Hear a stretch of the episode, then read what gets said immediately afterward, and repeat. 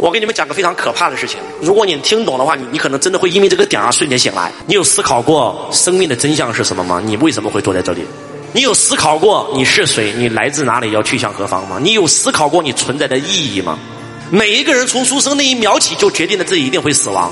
这个世间的所有一切都是无常的，而这个世间只有一个是确定的，那就是死亡。你知道为什么很多人濒临死亡他会大彻大悟吗？朋友们，李连杰以前很执着名啊利啊，结果有一次他去印尼带他女儿，结果去海边，印尼海啸，知道什么是海啸吗？那个海浪扑过来，很多人说海浪有什么可怕的？到我波浪盖儿，他那个海浪是直接比八层楼还高，唰，扑过来你就结束了。你知道八层楼高的海浪，唰起来见到李连杰，李连杰就准备已经死了，结果没死了，就在那一秒钟，李连杰所有东西全放下了，什么功名利禄，你们都知道，李连杰不是今天生病，是他他妈很久以前就已经生病了，他一直在坚持拍戏，他放不下名，他放不下利，就那一秒，他瞬间发现，我拥有的所有的名利，过眼云烟，都带不走。你知道那一秒发生了什么事吗？李连杰开悟了。开悟了，瞬间明白，我来到人世间不是为了赚钱，也不是为了出名，更不是为了拍戏。我来到人世间只是一场旅程，人生就是一场修行。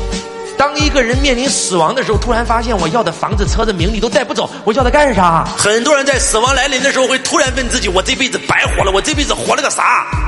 假如说，此时此刻是你生命当中的最后一秒。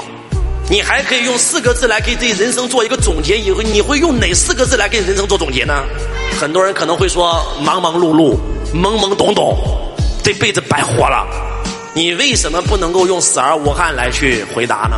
人生有两种死法：一死不瞑目，二死而无憾。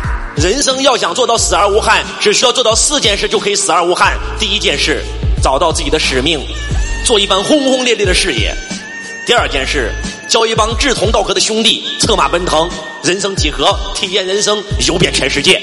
第三件事，找到自己的灵魂伴侣，不是因金钱物质而在一起，是因为你们是灵魂伴侣，双生火焰。人这辈子最大的悲哀就是找了一个没感觉的人，做了一件没感觉的事儿。而人生活着的至高境界，就是找一个爱的人，在爱的地方做爱的事业，谈一场轰轰烈烈的恋爱。第四件事儿，那就是在死之前，知道自己是谁。知道自己从哪儿来，知道自己要去哪儿，找到自己的使命。那什么是人生？生死之间的过程就是人生。你想拥有什么样的人生，就给自己创造什么样的体验，不就完事儿了吗？你想拥有享受的人生，你就每分每秒都在享受人生，不就完事儿了吗？一天二十四小时，如果你有二十个小时在做自己喜欢做的事儿，你有时间伤心吗？我们那么努力工作是为了成功，请问成功以后是为了什么？是为了享受人生。既然成功是为了享受，为什么不从现在开始就享受？